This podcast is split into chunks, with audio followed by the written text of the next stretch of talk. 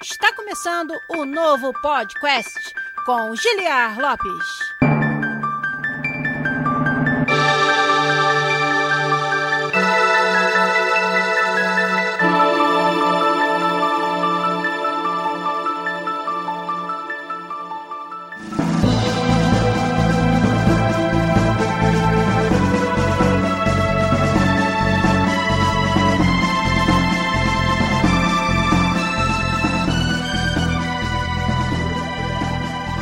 Podcast da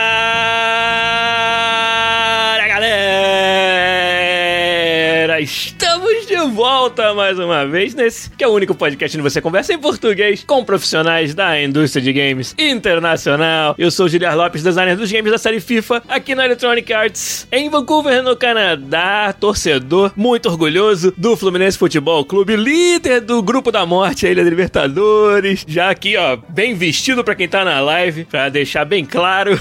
e a final do Carioca chegando aí entre o Fluminense e um outro time aí que a gente não fala o nome dele. Mas não estamos aqui pra falar de futebol, estamos aqui pra falar de games, pra fazer mais um episódio do podcast com vocês. Depois de um começo falso aqui, onde o microfone estava mutado, agora esses momentos memoráveis aí, esses momentos hilários, só acompanha quem está aqui com a gente na live da Twitch. Pessoal que ouve versão podcast só vai ficar imaginando o que aconteceu. Então convido todos vocês para estarem aqui na semana que vem, você que perdeu a live dessa semana, e agradeço já todo mundo que tá com a gente para a live de hoje aqui no twitch.tv podcastbr. Uma galera chegando aí para acompanhar a gente tarde da noite já. São 11 e 9 no horário de Brasília, 7 e 9 da noite aqui em Vancouver. Mas eu queria deixar o meu abraço para todo mundo que está nos ajudando a fazer o episódio de hoje. O Phil Strife foi o primeirão, o Marchiori Matt tá aí, o Sr. Cevada, o Thiago CWB, o Ranik BR também chegou aí, o Freak Time também, o Giat BR, quem mais? Juju Pompom tá com a gente também, Zelochan, o Leandro Exhumed, Matt395, o Matheus tá aí também, o Asteronte e mais uma galera com certeza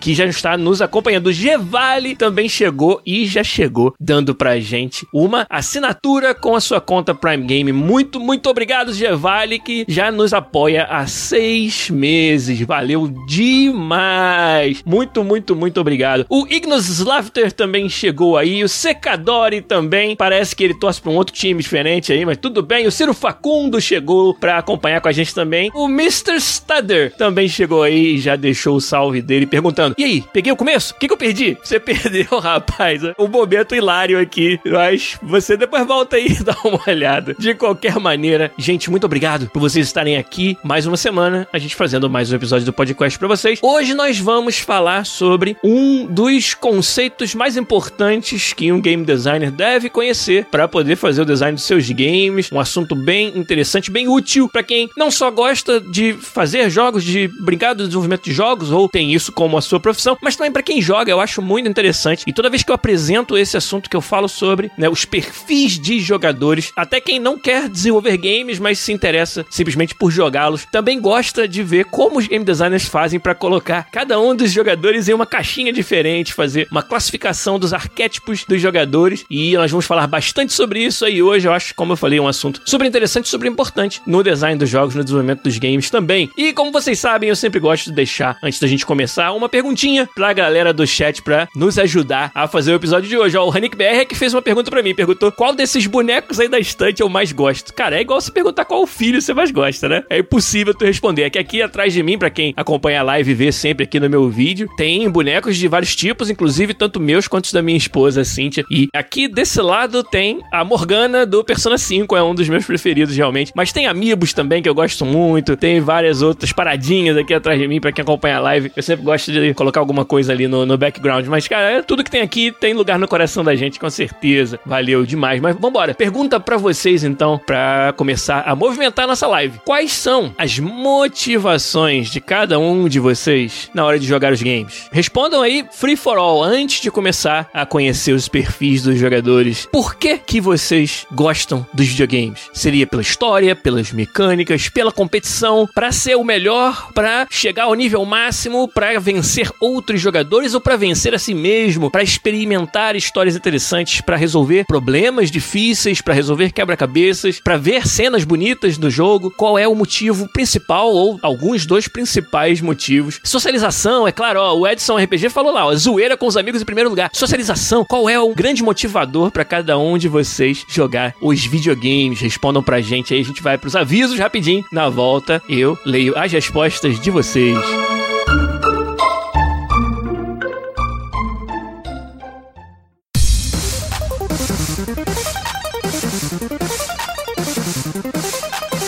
Os avisos de hoje, você que nos acompanha já sabe que esse programa só existe, só volta toda semana trazendo conteúdo para vocês aqui devido à generosidade fantástica da nossa comunidade no Patreon e no PicPay. São as nossas campanhas de financiamento coletivo em dólares no patreon.com/podcast ou em reais no picpay.me/podcast. Todos os nossos patronos ajudam demais para que toda semana a gente volte trazendo aqui conteúdo para vocês vocês, trazendo a edição fantástica do Zabuzeta, o melhor editor de podcasts do Brasil, que é um parceirão aqui do nosso canal, como são também todos vocês patronos, são grandes parceiros, são grandes patrocinadores do nosso trabalho aqui. Muito, muito, muito obrigado pelo apoio sensacional que vocês nos dão todo mês fielmente ali. E claro, os patronos mais chegados, aqueles que contribuem 15 dólares no Patreon ou 50 reais no PicPay, se tornam patronos premium, ganham lá um papel de destaque no nosso servidor do Discord e participam participam todo mês de um hangout conosco aqui, onde por uma hora a gente fala sobre os assuntos que vocês quiserem. O que é falado no hangout, fica no hangout e é sempre muito divertido fazer um hangout com os meus parceiros patronos premium do podcast. Além disso, a outra forma que vocês ajudam demais é com a sua assinatura na conta Prime Gaming aqui no Twitch. Olha, a gente também recebe um apoio fantástico dos nossos assinantes. Muitos deles aí hoje na live mesmo já deram a sua assinatura, lembrando que virou já aí, né, alguns dias pro mês de maio e a gente precisa desse apoio continuado de vocês. Então, se você acha que o podcast merece ser o seu canal escolhido para sua conta Prime Game, para você dar a sua assinatura para nós, a gente fica muito feliz com esse apoio e ele também é fundamental para que a gente continue trazendo conteúdo aqui para vocês toda semana. Valeu! O senhor Zorn também assinou aí com a sua conta Prime Game. Muitíssimo obrigado. E o Mr. Stader também, pelo terceiro mês seguido, nos deu a honra, o prazer, a satisfação de contar com o seu apoio com a sua conta Prime Game Gaming aqui também. Muito, muito, muito obrigado. O William JCJ falou lá: dei um sub e saí correndo. O resto da frase é com vocês. Valeu. Bom, tem mais um aviso para dar. Esse é um aviso também muito importante que quem ouviu os últimos episódios já tá sabendo. No dia 22 de maio tá chegando aí. Começa a PodQuest Jam 2021, a segunda edição da Game Jam do PodQuest, que na primeira edição foi sensacional. Foram quase 50 projetos de jogos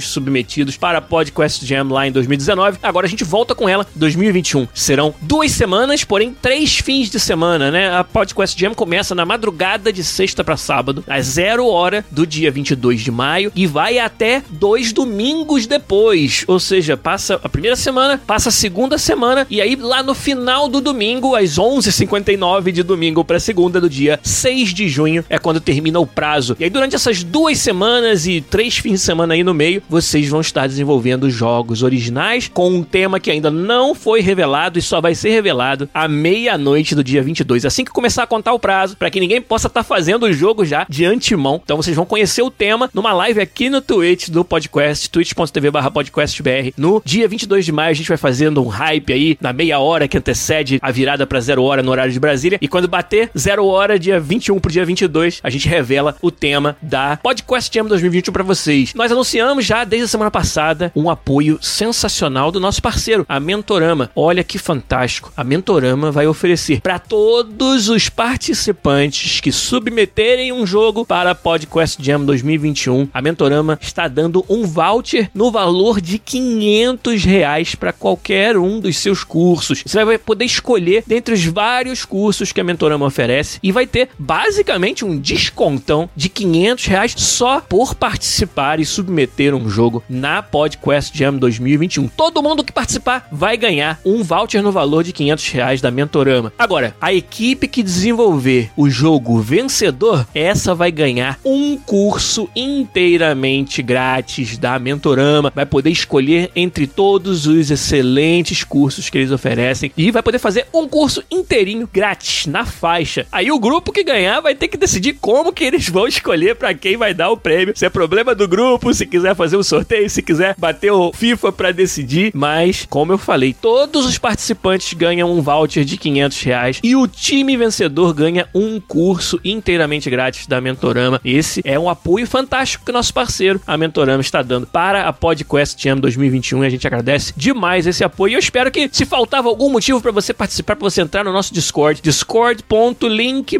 podcast e começar a participar dessa comunidade, procurar ali os canais para montar o seu time e para fazer o seu projeto na Podcast Jam. Se faltava algum motivo para você fazer isso, participar desse evento sensacional, agora não falta mais, porque a premiação realmente está fantástica. Além do que, o time vencedor, é claro, vai vir aqui ao podcast, nós vamos gravar um episódio junto com eles para contar toda essa experiência, essa história de participar e vencer a Podcast Jam 2021. Em breve nós vamos anunciar os jurados da Podcast Jam 2021 também, então aguardem aí que a gente já escolheu um time fera, fera demais de jurados que vão dar o feedback deles pro seu jogo, pro seu projeto na Podcast Jam 2021. Então em breve vamos anunciar também os nomes dos jurados e vocês vão poder conhecer um pouco mais deles. Avisos dados, vamos ler as respostas de vocês para minha pergunta: quais são as maiores motivações que levam vocês a jogar os games? Isso aí vai ajudar a gente a começar essa conversa sobre perfis de jogadores, sobre motivações de jogadores hoje. O Edson RPG, o antigo Emojilson, falou aqui, ó, zoeira com amigos em primeiro lugar. O Freak Time falou descobrir a história e as mecânicas. O Sr. Cevada, que é famoso por platinar todos os jogos no nosso canal do Discord, falou desafio principalmente. Desafio é realmente algo que move muitos e muitos jogadores. E Juju Pompom falou para fugir um pouco da realidade, simplesmente. E essa foi uma resposta também do escapismo que o Luiz Aoki deu lá embaixo. Escapismo 100%, os jogos como uma maneira de você mergulhar em outro mundo, esquecer de tudo que tá passando na sua cabeça e realmente poder, seja relaxar ou seja ter a adrenalina. Para cada um de nós, as emoções que a gente tá buscando são diferentes e às vezes a mesma pessoa busca diferentes emoções em diferentes momentos nos jogos, mas de fato os jogos são uma fonte de escapismo muito, muito, muito forte e que cada vez mais as novas gerações aproveitam e gostam delas, né? Nós estamos num hype train aqui na Twitch, então eu não posso deixar de dar o meu abraço, o meu agradecimento forte demais pra galera, como o Gabulcão, por exemplo, que pelo nono mês seguido nos deu a sua sub com o Prime Game. Muito, muito, muito obrigado, Gabulcão. E também o Honor 1 acabou de nos dar uma sub com a sua conta Prime Game. Muito, muito obrigado. O Thiago CWB falou em ordem: mecânica primeiro, história em segundo e competição em terceiro. Esses são os principais motivos que levam o Thiago CWB a jogar os games. O Phil Stroff falou: momentos. Momentos é bem interessante. Momentos memoráveis nos jogos, personagens, histórias memoráveis, descobrir segredos no level design e pegar os goblins, claro.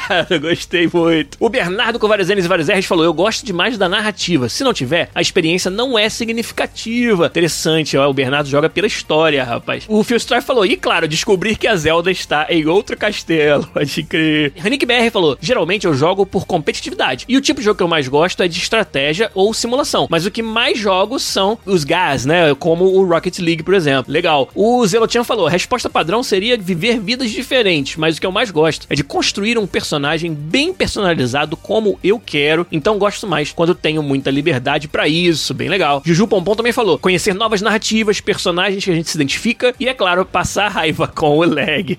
passar raiva com o lag é motivação pra você jogar? Pelo amor de Deus, né?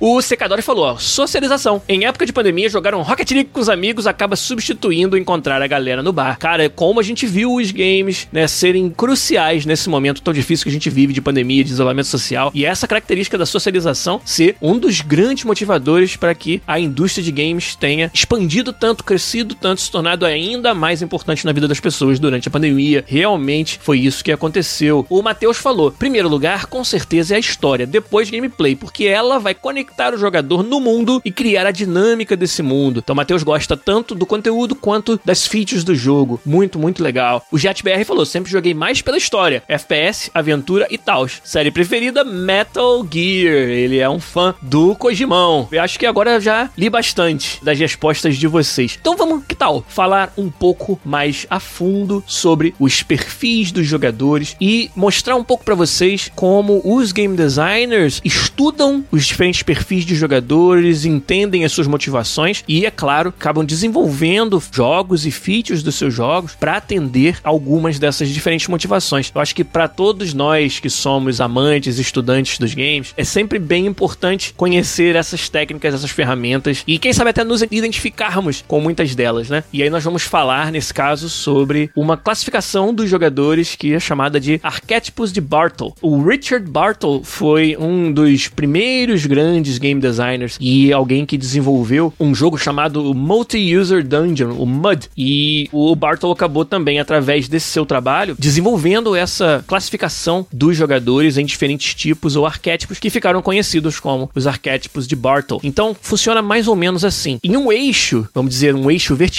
você tem se o jogador está mais interessado em agir ou se ele está mais interessado em interagir. Ou seja, aquilo que o motiva é causar um impacto no jogo, seja esse impacto no mundo do jogo ou nos outros jogadores, ou o que mais interessa a esse jogador é receber de volta um feedback das suas ações, ou seja, interação, o bate-bola é mais importante do que necessariamente aquele efeito que ele exerce no jogo. Ele está mais interessado em input ou no output que o jogo oferece para ele. Então essa, vamos dizer, é um dos eixos, né, uma das dimensões em que a gente vai classificar nossos jogadores. Se eles estão mais interessados em ação ou interação. E aí no outro eixo, digamos que seja um eixo horizontal, a gente tem essa ação, essa interação. O interesse do jogador é fazer isso com outras pessoas ou com o ambiente de jogo. Ou seja, ação no sentido de exercer a minha influência, mas eu quero fazer isso para que outras pessoas sintam isso, entre aspas, contra outras pessoas, ou minha motivação é ação com relação ao ambiente do jogo, né? Agir dentro do universo do jogo. E da mesma forma, interação com pessoas ou com o ambiente do jogo. Então, se você imaginar, para quem tá ouvindo a versão podcast, é claro, não tá vendo aqui o que eu tô mostrando durante a live, mas se você imaginar que tem um eixo vertical, ação e interação, e um eixo horizontal, pessoas e ambiente, a gente quebrou aí em quatro quadrantes e cada um deles a gente pode usar para classificar os jogadores segundo um dos arquétipos de Bartle. Então, o primeiro deles, quando o jogador está interessado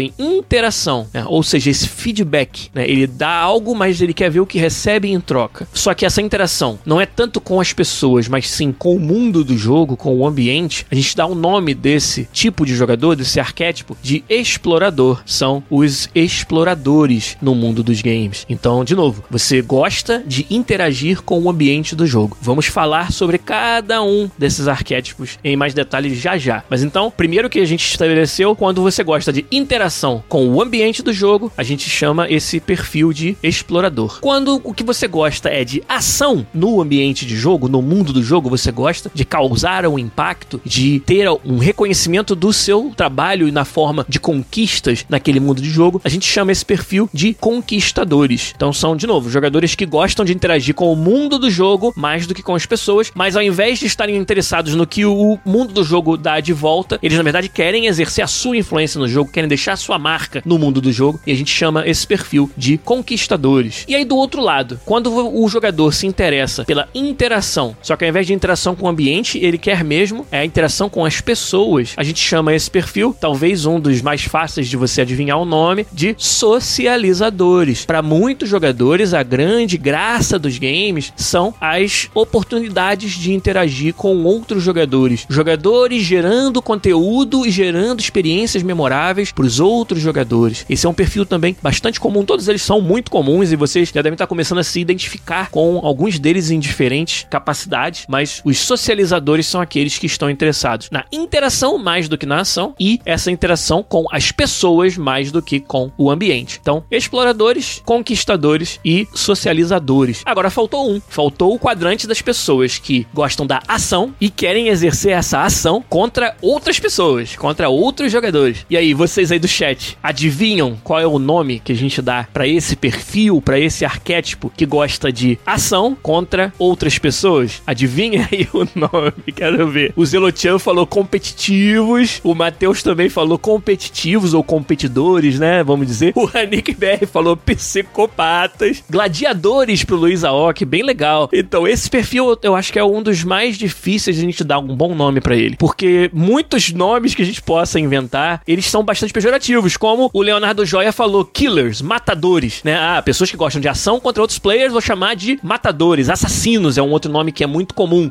O Edson RPG falou, o primo vacilão.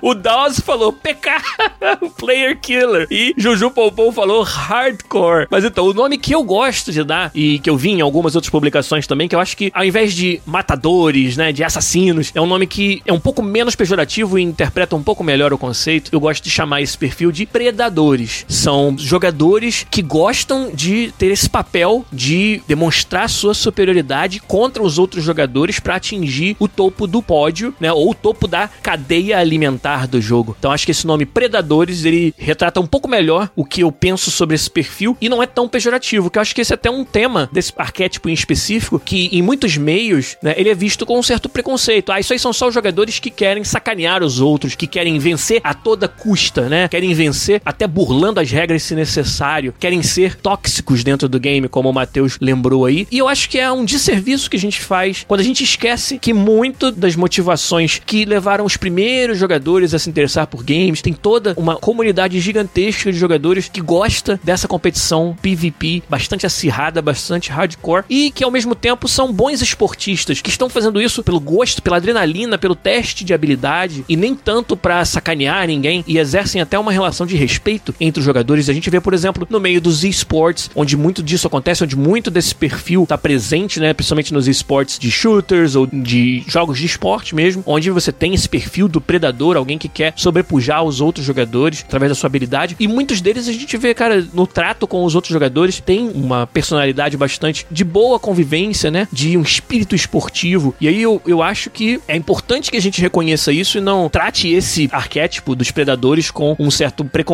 que eu vejo muito acontecer quando a gente fala desse assunto. Mas vamos entrar em mais detalhes sobre isso já já. O Leonardo Joia até perguntou, para quem tá vendo aqui na live, fica um pouco mais fácil de visualizar. Tem um, um slide aqui onde eu tô mostrando dois eixos, então um gráfico 2D, né? Ação, interação em cima e embaixo, pessoas, ambiente na esquerda e na direita e os quatro arquétipos: conquistadores, exploradores, predadores, socializadores. E aí ele perguntou, Leonardo Joia, se eu ia falar sobre a terceira dimensão, porque o Bartle também desenvolveu esse modelo um pouco mais amplamente, né, para falar sobre se os jogadores expressam essas suas motivações de forma implícita ou explícita no jogo. E aí cada um desses perfis iria se quebrar em dois perfis diferentes. Eu acho que esse terceiro eixo, ele, ele é menos relevante, ele traz uma classificação um pouco mais fina e talvez fina demais para os propósitos que a gente está falando aqui. E ao mesmo tempo, por experiência própria, né, no design dos games trabalho bastante com os arquétipos de Bartle e raramente a gente considera essa terceira dimensão do implícito versus explícito. Muito mais, nosso trabalho se concentra nesses quatro arquétipos que, apesar de bem genéricos, bem abrangentes, eles encapsulam características bem diferentes entre os quatro, que acaba sendo aquilo que é mais útil para que a gente possa avaliar os nossos jogadores, os perfis do nosso público-alvo. Então, não acho necessário que a gente entre nessa terceira dimensão, nesse terceiro eixo dos arquétipos de Bartol necessariamente, ainda mais no nível que nós estamos falando aqui hoje, que é um nível muito mais didático. Mas algo que eu acabei de falar aí pode passar desapercebido. Eu acabei de dizer um negócio que é, a gente usa isso aqui na vida real. Não tô falando de, sabe, uma classificação teórica, algo que fica bonito num livro de game design. Não, cara, eu vou até dar exemplos para vocês de jogos que claramente foram feitos para atender mais a esse ou aquele arquétipo e vou dar exemplos reais do meu trabalho dentro do FIFA, onde a gente utilizou dos arquétipos de Bartle para tomar decisões sobre que direção a gente queria levar dentro da série FIFA também. Então nós vamos falar sobre isso tudo aí. Vamos entrar nesse detalhe realmente. O Ranik BR perguntou qual desses arquétipos é o meu arquétipo. Vou guardar essa resposta para daqui a pouco. Lá na frente, eu inclusive vou querer saber de vocês quando a gente tiver falado em mais detalhes sobre cada um. Eu vou perguntar para vocês aí do chat qual arquétipo é o de cada um de vocês. E acho que é bom frisar também que acho que todos nós, principalmente os jogadores hardcore, é muito provável que a gente se identifique com mais de um arquétipo ao mesmo tempo. E isso aí é perfeitamente normal. Quando o game designer utiliza essa estrutura dos arquétipos para entender o seu público-alvo, não necessariamente ele tá considerando que cada pessoa é um tipo somente, né? E acho que em diferentes momentos a gente também exerce diferentes motivações. Eu posso em um dia estar tá afim de uma experiência onde eu quero ser o predador, eu quero realmente jogar contra outros jogadores, eu quero jogar a Weekend League do FIFA, né, no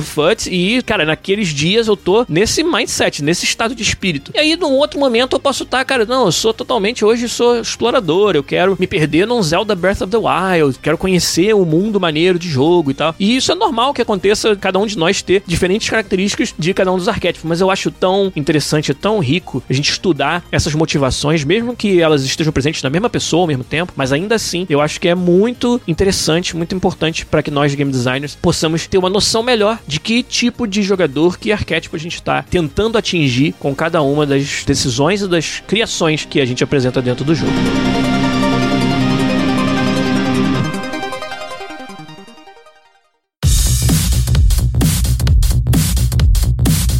Matheus até falou ali, de uma forma muito interessante e muito acertada. O FIFA é um ótimo exemplo, porque dentro do mundo que é uma versão do jogo FIFA, você tem modos de jogo para diferentes tipos de jogadores ou diferentes arquétipos. E essa é uma parte do que eu vou falar hoje aqui, quando a gente falar sobre os arquétipos, pra gente poder ilustrar um pouco melhor cada um desses conceitos. Mas vamos lá. Então a gente falou aí, ó, conquistadores, exploradores, socializadores e predadores. Vamos dar uma olhada mais a fundo em cada um desses arquétipos. Começando aqui pelos conquistadores. O Bartle ele até gosta de fazer uma analogia dos tipos de jogador com os naipes do baralho. E ele chama os conquistadores são os jogadores do naipe de ouros, porque algumas das maiores motivações, lembrando, né, o conquistador é aquele que gosta de ação, porém no ambiente de jogo, no mundo do jogo. E eles são jogadores que gostam de ganhar mais pontos, de estar no topo das leaderboards, mas leaderboards onde né, essa conquista não é necessariamente feita contra outros jogadores, ela nem se resume resume a uma ou outra partida, né? Que o perfil do predador é muito mais parecido com esse jogador que gosta de ser o número um daquela partida, né? E jogos como shooters multiplayer, shooters de, de time, eles celebram muito esse perfil. Mas nós aqui estamos falando dos conquistadores. São aqueles que, por exemplo, querem platinar todos os games. Conhece alguém aí no chat que gosta de fazer isso? Eles querem ter o máximo de gamer score no sistema lá da Xbox Live possível. A gente costuma brincar que o conquistador é aquele cara que se ele vê um número na tela, ele quer que seja o mais alto. Se ele vê uma barrinha, ele quer que esteja mais cheia. Então, é alguém que realmente quer deixar sua marca no mundo na forma de habilidade, na forma de ação. Essa é uma motivação muito forte de vários jogadores. É não só maximizar, mas otimizar o resultado do seu jogo. Aqui alguns exemplos de jogos que apelam muito para os conquistadores é o World of Warcraft, os MMORPGs, principalmente aqueles que têm um forte elemento PVE. Claro que o World of Warcraft tem PVP também, tem de tudo, mas eu gosto de falar do WoW como um um exemplo para os conquistadores, porque muito do que motiva os conquistadores é a validação que eles conseguem receber das suas conquistas dentro do jogo. Ter o melhor equipamento, ter o equipamento mais raro. Os conquistadores são um perfil que às vezes gastam horas e horas de jogo para ter itens meramente cosméticos, mas contanto que aquele item seja uma representação do seu nível de habilidade, represente que ele conquistou algo dentro do jogo que quase nenhum outro jogador consegue ou poucos jogadores conseguem, se elevar esse jogador ao status de elite dentro do mundo do jogo e que principalmente ele possa mostrar isso para outros jogadores, mas de novo, ele não ganhou aquilo pisando na cabeça dos outros jogadores, mas simplesmente demonstrando uma dedicação e uma habilidade que tá muito acima da média. E quando um jogo recompensa isso através de itens cosméticos, de equipamentos que são únicos, esse é um jogo que claramente está apelando para o lado conquistador dos jogadores e das jogadoras. Os conquistadores, eles são grandes acumuladores, são hoarders, como a gente chama. Porque, de novo, como eu falei, se tem espaço no inventário, ele quer maximizar a quantidade dos itens que ele ganhou. É aquele tipo de jogador que rapidamente procura uma forma de otimizar a sua progressão dentro do game. E se ele não tá executando a sua progressão de maneira otimizadíssima, ele não tá satisfeito. Né? São jogadores que se divertem muito com o desafio, por exemplo, de jogos que têm escassez de recursos. Esses são jogadores lá, ah, vai pegar um, um, Resident Evil e vai tentar passar por cada encontro gastando o mínimo de balas possíveis. Esse é o tipo de jogador que realmente gosta do desafio de se tornar um mestre nos sistemas de jogo. Essa que é a, a vibe, né? Essa que é a, a grande motivação. O, o que faz o conquistador feliz dentro dos games. É um acumulador, é um otimizador e muitas vezes é um exibicionista no sentido de querer exibir as suas conquistas na forma dos seus avatares por exemplo. E isso é uma motivação muito forte para os conquistadores. Então, muitos jogos são feitos, cara, só pra agradar esse tipo de motivação, pra, sabe, fazer aquela cosquinha que os conquistadores mais gostam, que é dar para eles essa oportunidade de demonstrar para o mundo as suas conquistas, né, os seus pontos, o seu nível, o seu status de elite dentro da comunidade que joga aquele game. Então, jogos com alto desafio, principalmente jogos que têm troféus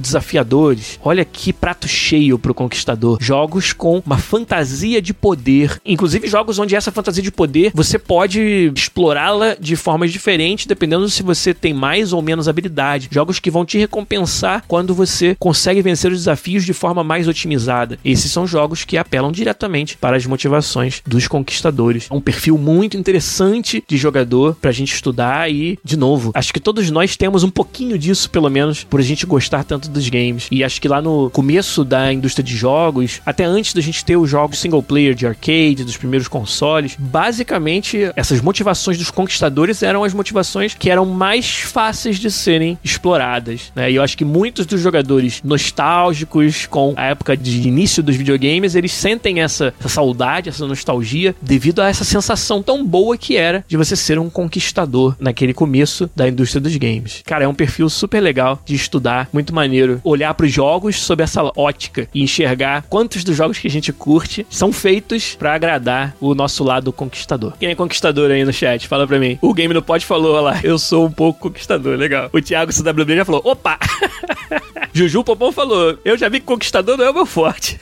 o Hanik BR falou, eu. É isso aí. Vamos lá, vamos falar agora sobre o segundo arquétipo, que são os exploradores, as naipe de espadas para o Richard Bartle. O explorador, lembrando, é aquele que gosta de interação com o ambiente de jogo, com o mundo do jogo. Esse é um outro perfil muito interessante e que vocês vão identificar características dele muito rapidamente. É claro que o explorador gosta de quê? De explorar o mundo do jogo, até pelo nome. Ele gosta da descoberta, ele gosta da fantasia. Muitos dos exploradores também são aqueles jogadores que buscam o escapismo dentro dos games, buscam a imersão. Quanto mais o jogo puder tirar da frente dele barreiras para que ele se esqueça que está jogando um game, melhor. Os exploradores procuram histórias cativantes, procuram construir memórias, momentos memoráveis dentro dos games que eles jogam. E gostam também de soluções criativas, de sentir que eles descobriram a resposta daquele desafio que o game designer colocou na frente deles. Então, os exploradores gostam de puzzles, gostam de jogos em que tem desafios, né? Tem momentos em que você tem que usar o seu conhecimento do mundo, a sua atenção aos detalhes para resolver os desafios, para achar os segredos. Os exploradores adoram segredos. Os exploradores adoram Easter eggs, que são aqueles pequenos momentos em que o jogo coloca ali algo engraçadinho, faz alguma referência diferente e que o explorador, ele se sente muito realizado quando ele consegue interpretar a referência que foi deixada, sabe? Então, um game designer que quer fazer um bom jogo para os exploradores tem que recompensar essa exploração, tem que colocar elementos dentro do jogo para o explorador encontrar e com isso o que, que ele está fazendo? Ele está dizendo: eu valorizo a atenção que você, explorador, dá ao meu jogo. Eu te recompenso por ter saído do caminho principal e explorado cada canto e em cada um desses lugares eu vou colocar alguma coisa de valor, muitas vezes cosmético, muitas vezes uma pequena animação, um item que até não tem muito valor, mas ele tá ali justamente para representar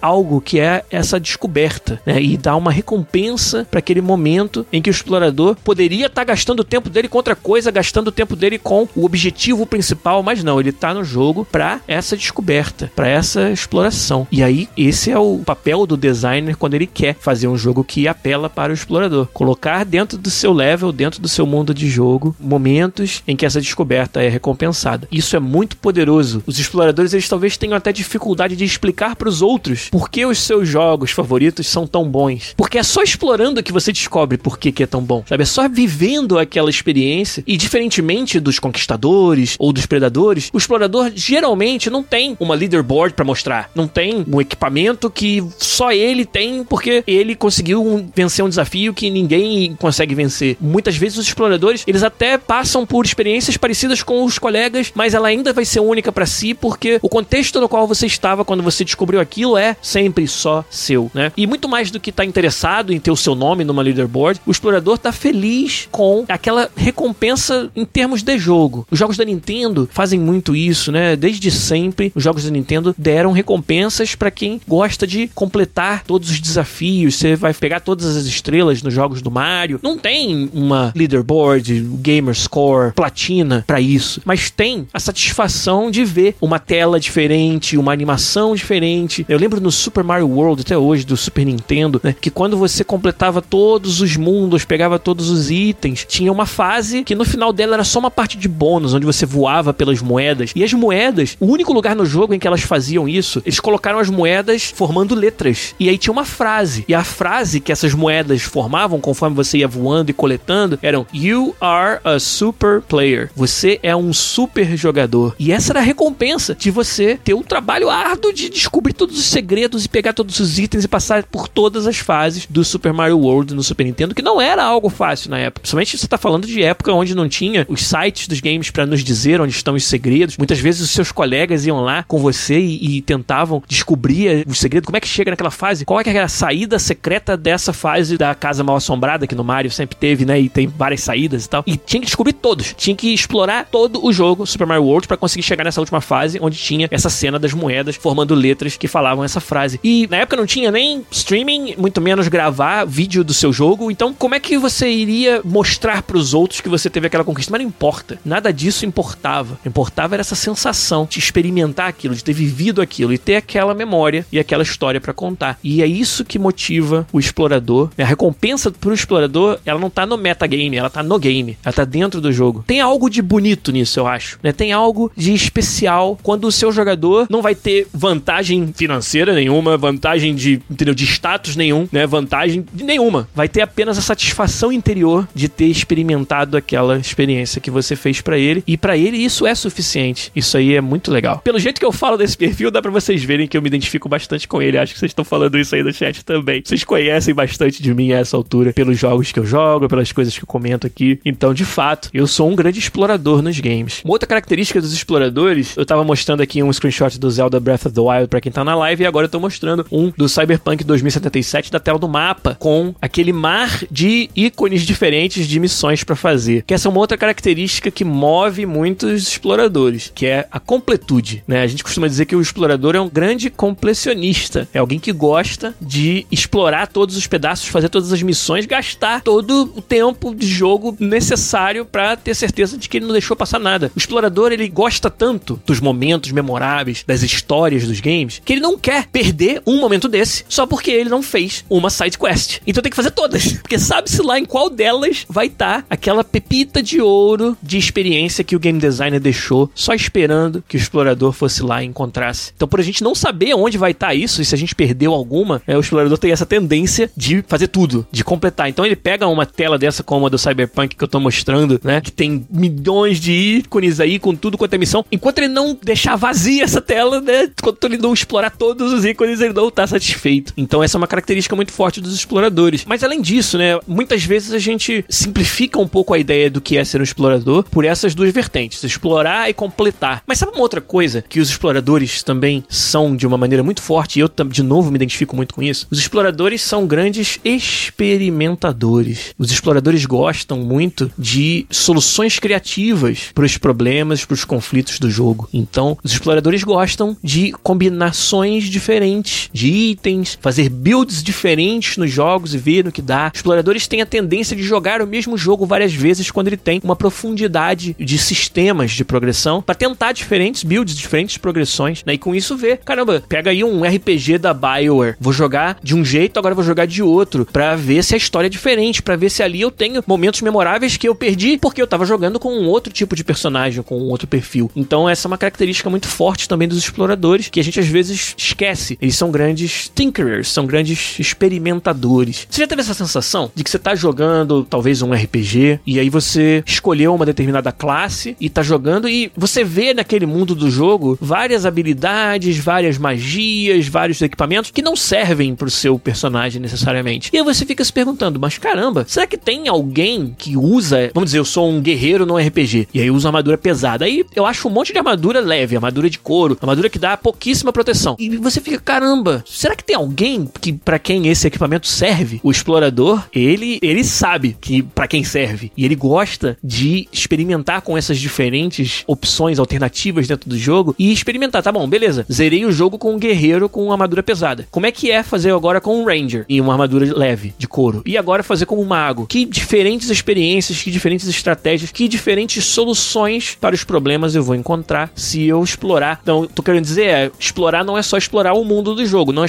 só explorar o conteúdo, mas é explorar as features do jogo também. E, e tudo isso eu acho assim muito interessante, muito único dos games. Que outra mídia você pode ter um perfil como esse que depende da interatividade que você tem com o mundo de jogo para se satisfazer. Então, em nenhuma outra mídia você pode escolher por que caminho vai explorar aquela mídia, de que forma ou em que ordem você vai consumir aquele conteúdo. E o explorador, ele tá mais feliz quanto mais opções dessas ele tiver, quanto mais caminhos diferentes ele puder trilhar dentro do jogo. E isso é muito legal, né? Então, jogos com história muito forte, com um universo muito detalhado, jogos de mundo aberto onde tem múltiplas soluções para os problemas, action adventures, RPGs, todos esses são estilos de jogo que apelam bastante para as motivações dos exploradores, com certeza. Será que tem muitos exploradores aí no nosso chat? Vocês podem responder daqui a pouco, que eu vou fazer essa pergunta oficialmente. Mas vamos falar sobre mais um arquétipo, mais um perfil de jogador, que são os socializadores. Ou, claro, o naipe de copas, os coraçõezinhos nos arquétipos de Barton. Os socializadores são jogadores, como eu falei, no eixo da interação com pessoas. Nesse quadrante estão os socializadores. O que eles mais retiram de valor das suas experiências do jogo são aqueles momentos em que eles interagiram com outros jogadores. É o reconhecimento daquilo que eles fazem no jogo, é o poder de expressão dentro do jogo também, ou seja, saber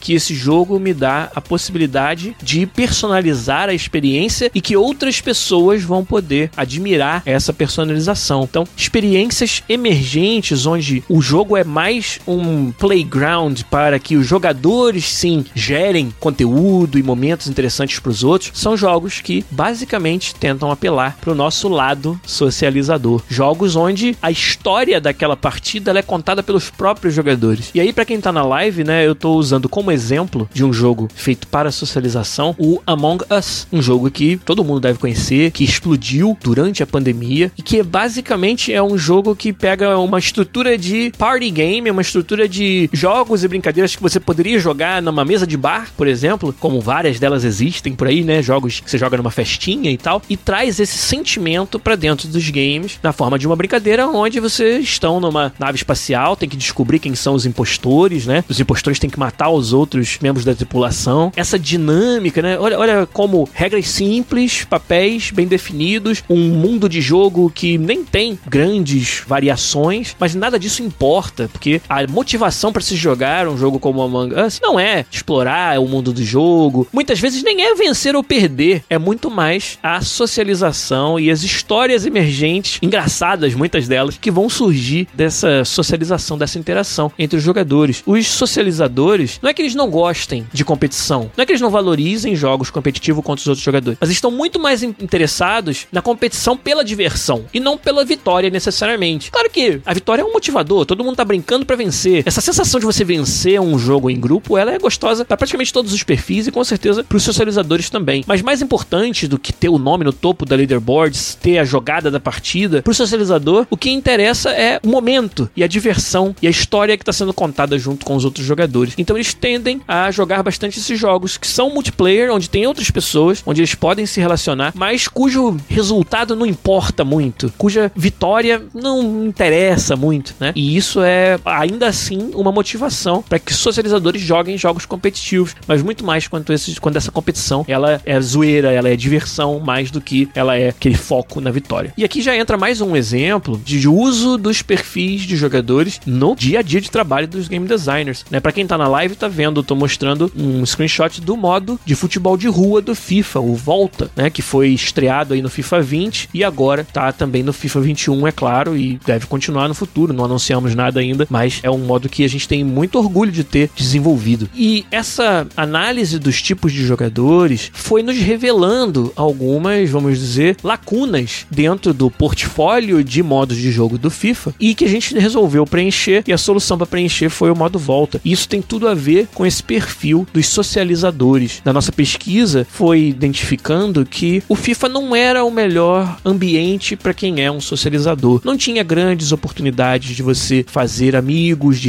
relacionar com eles. A gente até tinha um modo, tem ainda, claro, um modo que é o Pro Clubs, onde cada um controla um jogador e forma clubes, mas a gente também identificou que esse era um modo que não era muito acessível para o jogador mais casual. O futebol como um todo, a partida de FIFA, pela sua duração, pela sua complexidade, tinha algumas características que não eram as mais atrativas para os socializadores, principalmente casuais. Então, com essa ideia de atrair esse tipo de público para dentro dos nossos jogos, a gente desenvolveu a ideia do Volta Football, que é o modo de futebol de rua, partidas curtas, menos jogadores, uma quantidade menor de jogadores na quadra a cada momento, cada um controla um jogador, até tem submodos onde você controla o time inteiro, mas a essência do Volta é que você vai criar o seu avatar. Olha aí uma outra parte das motivações do socializador que não estavam bem servidas. Essa parte toda de autoexpressão, socialização, personalização do seu avatar. Então o Volta gira em torno de você criar um avatar e por ele ser um modo de futebol de rua, ele não exige que você use um uniforme de futebol. Então aí tem muito mais liberdade para que o usuário escolha né, o vestuário e possa utilizar o seu avatar como uma forma de expressão até de moda e de estilo visual, estilo de se vestir por parte do jogador, que é uma outra motivação dos socializadores, esse poder de personalização, customização e autoexpressão dentro do game. Então a gente queria juntar tudo isso em um modo que fosse mais acessível para o jogador casual, mais rápido de entrar, de jogar, de formar os seus times, que também o resultado, a vitória, a derrota não fossem tão assim importantes, não necessariamente fossem o seu objetivo maior, que é uma característica de outros modos mais hardcore do FIFA, com certeza, principalmente o FIFA Ultimate Team, que te recompensa pela sua habilidade de uma maneira muito forte, né? E tá sempre te empurrando para chegar na vitória a qualquer custo. Não volta, não. A, a, graça, muitas vezes, ao invés de fazer um gol, você quer dar um drible maneiro, sabe? Você quer fazer algum tipo de jogada interessante. Você quer também, através da jogabilidade, se expressar. E isso tudo a gente viu que, olha, tem esse arquétipo de jogador que não tá bem servido no nosso jogo. O que, que a gente pode fazer para atrair esse tipo de público? E esse é um exemplo muito concreto, muito real, do uso dessas técnicas e dessa classificação dos jogadores que eu tô apresentando hoje para vocês, num caso do mundo real, em um jogo jogado por milhões, uma ideia, uma iniciativa que teve um investimento fortíssimo para você desenvolver, né, um grande modo de jogo totalmente diferente do resto do FIFA, que sabe visualmente, no áudio, na apresentação é totalmente diferente, totalmente novo, muito mais dinâmico, urbano, com uma vibe totalmente variada, diferente do que você assiste numa partida de futebol 11 contra 11 no campo. Então, isso tudo foi um investimento muito grande em algo que foi proposto porque a gente enxergou essa necessidade de atender essas motivações dos socializadores. Então, você vê, um estudo que a gente fez com base numa técnica e numa teoria do game design que eu estou apresentando hoje para vocês, que a gente está discutindo hoje aqui, e que foi a força motriz de um investimento grande dentro de uma franquia gigante como é o FIFA. Então, para mais uma vez reforçar para vocês a importância do game designer, conhecer os arquétipos de jogador, conhecer suas motivações e quanto isso é útil no nosso dia a dia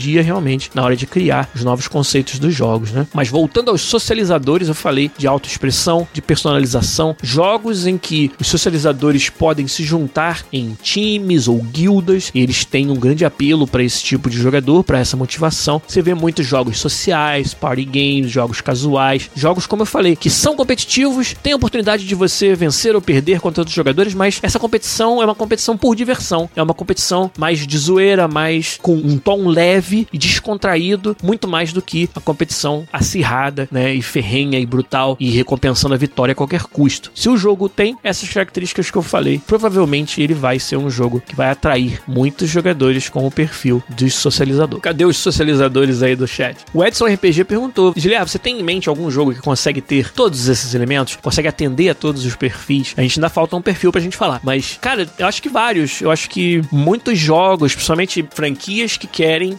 atingir um público muito abrangente, elas precisam estar, tá, de alguma maneira, atendendo pelo menos um pouquinho a cada um dos perfis. E parece um clichê, mas o jogo que eu trabalho claramente tem um esforço nessa direção. O FIFA tem modos de jogo para cada um dos perfis, né? E para híbridos também. Então, você tem modos single player, onde a graça é a história que você contou enquanto tá jogando, que é o modo carreira. E quantos streamers, youtubers fazem a vida em jogar campanhas de modo carreira, com times diferentes, jogadores jogadores diferentes. Aquela história do Road to Glory, né? O caminho para a glória, que é pegar um clube lá na quarta divisão e levar até ganhar a Champions League, ou pegar um, um manager, começar num time pequeno e ser contratado pelo Real Madrid, contratado pela seleção brasileira e ganhar a Copa. Tudo isso é motivação do quê? Dos exploradores e dos conquistadores também. E aí você tem modos como o FIFA Ultimate Team, onde vai atender aos conquistadores, aquela questão da coleção, vai atender aos exploradores, poder montar times variados, mas vai atender muito aos predadores também, de você jogar um contra um, né? O meu melhor time contra o seu melhor time e quem consegue mais vitórias no fim de semana é o nível elite da competição. E tudo isso tá dentro do mesmo jogo, do mesmo pacote que é o pacote FIFA e o volta, como a gente falou, com todo esse aspecto da socialização. Então esse é um exemplo, claro, tá muito presente na minha vida porque eu trabalho nesse jogo há 13 anos, mas é um que eu de cara quando você pergunta, né, Edson, tem algum jogo que tenta atingir a todos os perfis? Eu penso logo FIFA, mas é, com certeza tem muitos outros aí se a gente parar e pensar com calma. E jogos que atendem a dois desses perfis, é muito comum também. Jogos em que até uma coisa interessante, né? Jogos, por exemplo, que o endgame atende mais aos predadores, porque o endgame do jogo é PVP, é o meu melhor build contra o seu melhor build, mas o caminho para chegar ao endgame é mais pros conquistadores, né? Você tá usando PVE, tá montando esse build, né, subindo de nível e tá exercitando mais as suas motivações de conquistador e lá na frente você tem que ser predador. Então, vários jogos, eles também te levam numa jornada onde eles vão tocar diferentes pontos e motivações de diferentes perfis de jogador. Isso não é por acaso. Acho que essa que é a grande coisa que a gente tem que falar. Estamos estudando os perfis aqui e isso são ferramentas valiosíssimas para quem desenvolve os games saber a cada momento ou em cada modo do seu jogo conscientemente estar mirando num determinado perfil de jogador ou numa determinada motivação que pode até ser compartilhada entre perfis diferentes, mas saber não é por acaso que a gente se identifica tanto com determinados gêneros, estilos ou estúdios de jogos, né? Ah, eu sou fã da Bethesda. Com certeza tem características em todos os jogos da Bethesda que falam no seu coração enquanto um desses perfis aqui, por exemplo, o perfil explorador. Jogos da Bethesda são um prato cheio para os exploradores. Então, isso não é por acaso. Isso aí vem desse estudo que os game designers fazem para chegar até decisões macro do seu jogo, do seu projeto, que vão atender especificamente, bem deliberadamente, a cada uma dessas motivações e esses perfis de jogador. Agora vamos falar do, do PK, do perfil predador dos games, né? Ou naipe de paus, porque gosta de dar um pau nos outros jogadores. Né? Os predadores, eu já até falei bastante deles, porque eu acho um perfil bem estigmatizado, um perfil bem, às vezes, difícil de falar sobre ele, sem parecer que a gente tá falando mal, sem parecer que a gente tá rejeitando. E claro, tem muitas brincadeiras que a gente faz sobre quem, sabe, bitolado no perfil predador, aquele jogador que só quer ganhar a todo custo, né? Mas eu acho que a gente corre o risco, pensando assim, de ignorar motivações muito fortes e muito importantes que fazem cada um de nós gostar dos games, que provavelmente em algum momento fizeram parte de muitos de nós, né? Da nossa jornada pelos games, essa adrenalina. Adrenalina é uma palavra que acho que define bem a motivação do predador. Tem sensações dentro do mundo dos games que você só sente quando você sabe que do outro lado tem uma pessoa real e que você, através da sua habilidade, conseguiu vencer, conseguiu sobrepujar aquela outra pessoa, aquele grupo de pessoas. É uma sensação rara e que eu acho que ela é muito difícil, quase impossível de ocorrer em qualquer outro contexto dentro dos games. E uma sensação, claro, muito gostosa quando você tá do lado de quem vence. Ela pode ser muito ruim, muito frustrante quando você tá do lado de quem perde. Acho que tem um quê de esportista nessa dinâmica, que o esporte ele é muito parecido com isso, né? O esporte é um teste extremo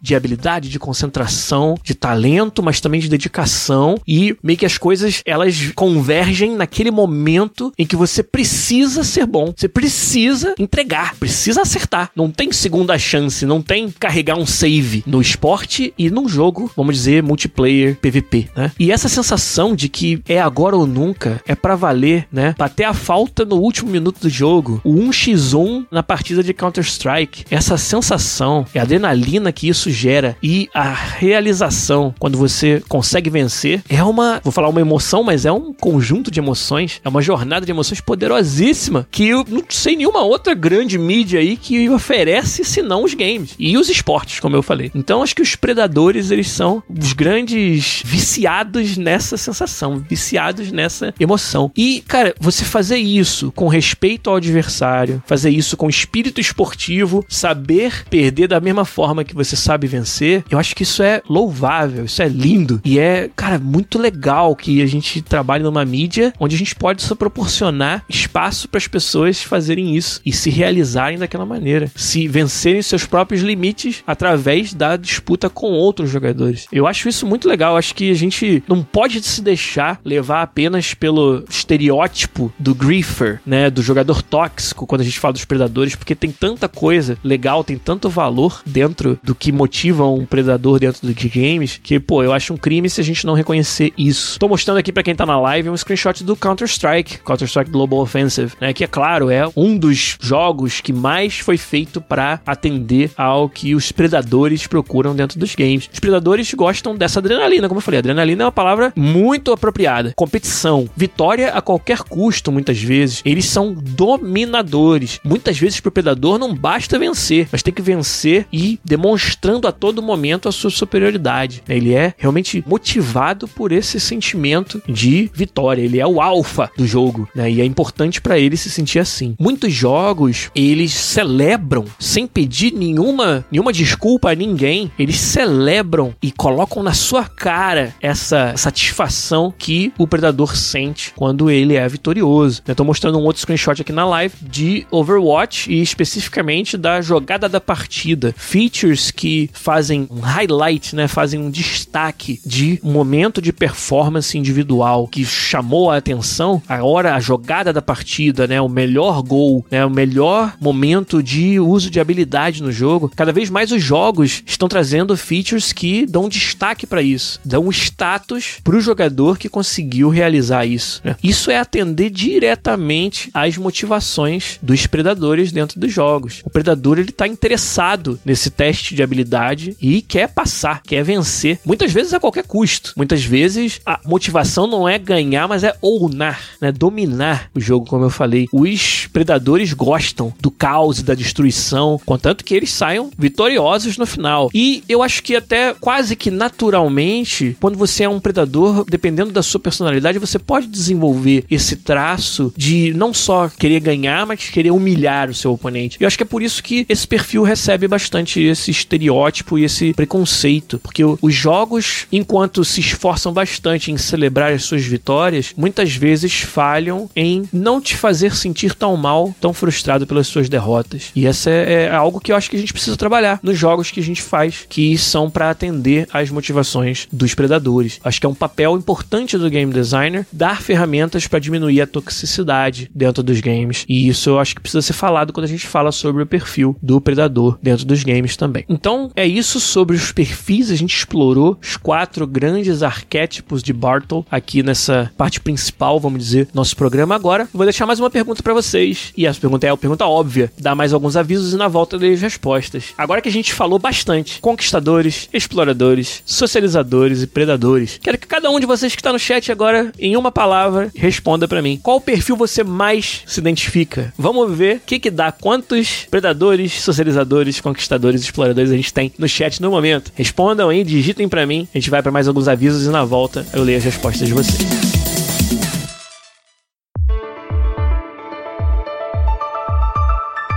Eu vou começar então por mim, né? Já que vocês não responderam ainda. Eu sou primariamente um explorador, realmente. Eu gosto bastante de descobrir soluções diferentes nos jogos, ir lá nos cantinhos das fases e encontrar recompensas. Jogos de mundo aberto, que tem muitas side quests, eu fico louco. Eu gosto de completar, eu tenho meio que essa obsessão pela completude, realmente. Então me identifico bastante com os exploradores de plantão aí. O, olha aí lá, o Edson RPG falou: balança pesa mais pra socializar socializador, socializador pro Leonardo Joia, socializador pro Secadori, explorador pro Matheus, pro Matt 95, pro Ignos Slafter. Falou, explorador, me sinto tudo, mas explorador é o que mais me apego. O Thiago CWB, 70% conquistador e 30% explorador. Essa é uma combinação bastante comum também. O Phil Strife falou, explorador com blend de conquistador. Botou tudo junto porque eu falei que era uma palavra só. O Game no Pote também, sou mais conquistador e explorador. Às vezes socializador e nem um pouco predador. O Rafa Bertolini tá aí também, o Rafa é SB12 falou: Sou com certeza explorador, mas não dispenso uma boa história e socializo nada.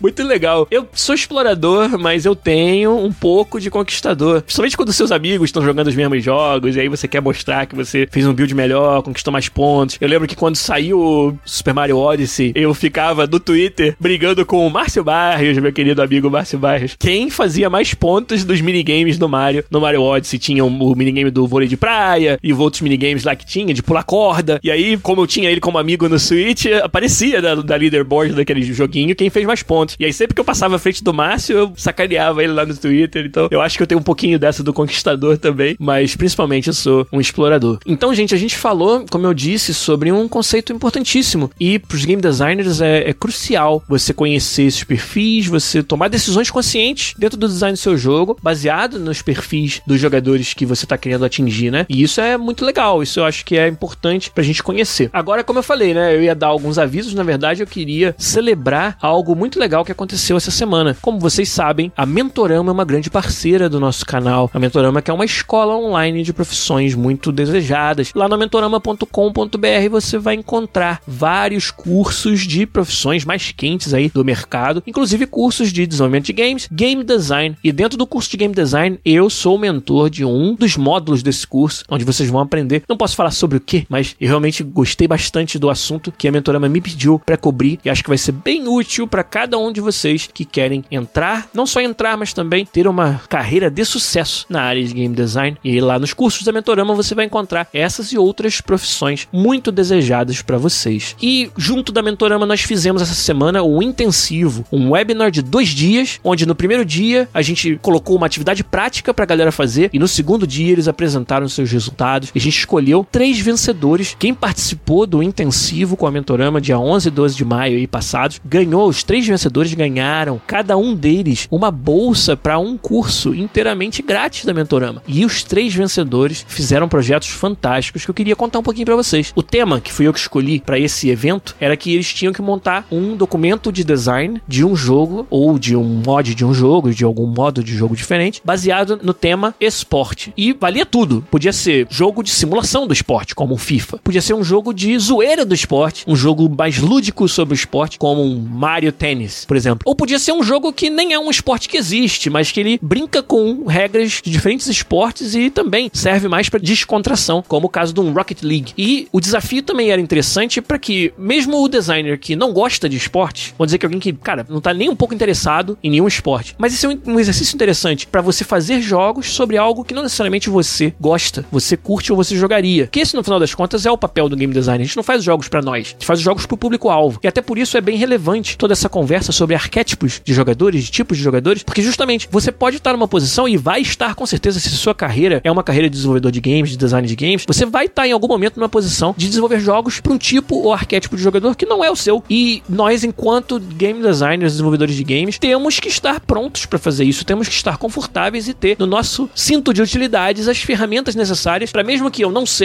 um grande predador, eu consiga fazer um jogo que atenda às motivações dos predadores. Então eu achei que trazer um tema tão específico como esse para atividade no intensivo da Mentorama iria também exercitar nos participantes essa habilidade de fazer jogos que talvez não sejam para si, não sejam para o perfil de jogador que os caracteriza. E a resposta da galera, os projetos, cara, teve um número assim absurdo de projetos feitos em um dia. Tudo bem que era só um documento design, né? O desafio não era implementar nada, mas nesse documento eu apresentei para os participantes muitas perguntas que eu esperava que fossem respondidas. Qual é o perfil do jogador? Olha aí, ou perfis diferentes de jogador que o seu jogo almeja, qual é o público-alvo. Eu pedi para que eles montassem alguma forma de me mostrar graficamente né, o conteúdo do jogo. Um fluxograma das telas do jogo, ou das fases do jogo, ou uma árvore de progressão do jogo. Qualquer forma mais visual de apresentar o design do game. Né? E vários participantes atenderam a esses requisitos. A gente teve uma dificuldade enorme no segundo dia para escolher os três vencedores. E olha que desses três, pelo menos dois, eu não sei se o terceiro, mas pelo menos dois são membros da comunidade do podcast. Olha que fantástico! E isso aconteceu lá no intensivo do Mentorama. A galera do podcast chegou em peso, submeteram projetos e desses três vencedores, pelo menos dois eu sei que ouvem o podcast e participam aqui. Então vou falar para vocês quem foram os vencedores do intensivo de game design da Mentorama com o tema de esportes. Em ordem aleatória, na verdade, né? Os vencedores do evento foram o Eduardo Cortez, que fez a ideia do Blind Spot Soccer. Olha que ideia fantástica. Futebol para cegos no celular. O Eduardo se inspirou no futebol de cegos da vida real, onde uma, um guiso é colocado dentro da bola e jogadores com deficiência visual conseguem jogar o futebol, conseguem ouvir de que direção a bola tá vindo, se está perto, se está longe, que altura está, conseguem matar a bola, passar a bola, chutar no gol, sabe? Tem todo um, cara, um, um leque de habilidade assim fantástico que tá envolvido no futebol de cegos. E o Eduardo Cortez, a ideia dele era transformar isso num jogo casual no celular, que pudesse ser jogado por deficientes visuais, mas que também fosse divertido para quem não é deficiente visual. E, cara, a ideia muito legal do Blind Spot Soccer, você ia jogar com fone de ouvido, o jogo ia te dar o feedback pelo áudio, e aí você ia tocar na tela apenas em regiões da tela do seu celular. Por exemplo, na esquerda, na direita, no meio, em cima ou embaixo. Vamos dizer, seis regiões diferentes que ele dividiu a tela do celular. E aí você tinha que identificar se a bola tá vindo pela direita através do som, você toca na parte da direita da tela para matar a bola. O som também ia te dizer se você tá com a posse da bola ou se você tá correndo atrás da bola, querendo chegar onde tá a bola. E aí você ia usar a tela para ir movimentando o seu personagem meio que para seguir o som da bola. E aí quando chegasse na bola, as suas ações mudavam. Passar para direita, para esquerda, chutar, você tinha um feedback sobre se você tá perto ou se tá longe do gol, ou seja, uma emulação, né, uma analogia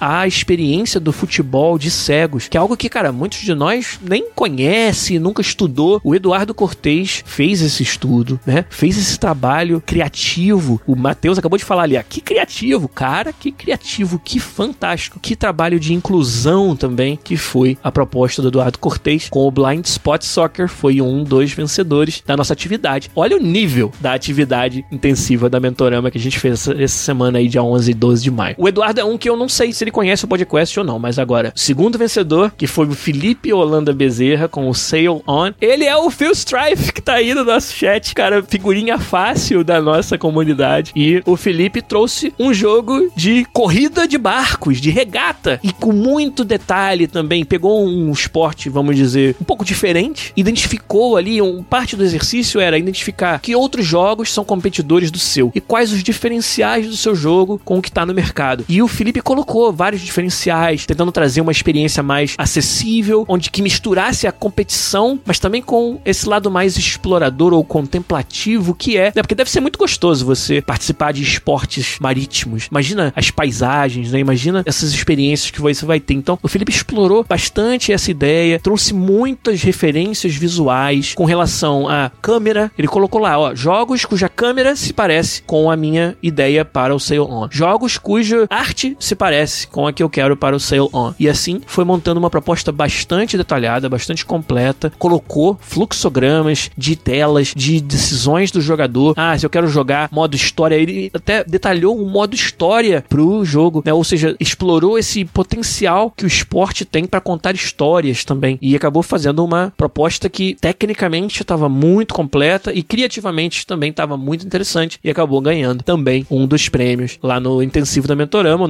nosso, o nosso Phil Strife, Felipe Holanda Bezerra, com o jogo de regata Sail On. E o terceiro vencedor também é um nome que eu reconheço da nossa comunidade, é o ouvinte do podcast, foi o Arthur Giardi, não é Giliardi, que fez o Dodgeball X, ou Dodgeball X, né? Um jogo de queimado, rapaz. Muito criativo também, muito interessante. Queimado, uma brincadeira que acho que muitos de nós devem conhecer, uma brincadeira de rua, uma brincadeira com bastante competição também. O Arthur Giardi fez todo um detalhamento mais de regras do jogo. Ele trouxe gráficos mostrando as regras do dodgeball, mostrou também o fluxo de telas e um detalhamento muito interessante sobre o público-alvo, falando: ah, queria um jogo de esporte que tivesse apelo para todos os gêneros, que quebrasse um pouco dessa quase que. O gênero de esportes acho que a gente pode até identificar, principalmente FIFA, outros esportes assim, que tem essa característica muito voltada pro público masculino, né? Não são gêneros talvez tão populares assim com o público feminino. E o Arthur Giard queria uma proposta de um jogo de esporte que pudesse ser mais atrativo para todos os gêneros, né? É, o Matheus até falou, ó, Knockout City, que é da EA, é um jogo de queimada. É, de fato, Matheus. E o Arthur citou o Knockout City como um dos seus competidores, né? Acho que o Arthur, a proposta dele, ela é mais fiel, mais autêntica às regras do queimado. Né? No Rio a gente chama de queimado e muita gente chama de queimada. Nem sei como é que é na sua região aí, quem tá ouvindo ou quem tá no chat, mas eu conhecia como queimado queimado. Vamos jogar queimado. E, isso também chamou a atenção na proposta do Arthur. Foi como ele respondeu a todas essas outras perguntas, né? É qual é o público-alvo, de uma forma bastante criativa também, trazendo algo que era um diferencial para a indústria de jogos de esporte, que foi o projeto dele do Dodgeball X. Então, meus parabéns, Arthur Giardi, Phil Strife e Eduardo Cortez. A gente ficou realmente, como eu falei, muito impressionado com as ideias e com o detalhamento que vocês deram para os seus projetos e acabaram vencendo aí o intensivo ganhando o prêmio de um curso gratuito na Mentorama e também, né, a Mentorama prometeu aí uma cópia do FIFA autografada por mim. A gente vai providenciar, pode demorar um pouquinho mais para isso acontecer, mas vai acontecer. A gente vai mandar para vocês uma cópia do FIFA autografada também como prêmio por terem trazido as melhores ideias, melhores conceitos de jogo no intensivo da Mentorama. Então, gente, quem quiser participar dos próximos eventos, assistir os próximos webinars, é só seguir a Mentorama nas redes sociais, procura lá Mentorama, Mentorama Online, procura a Mentorama no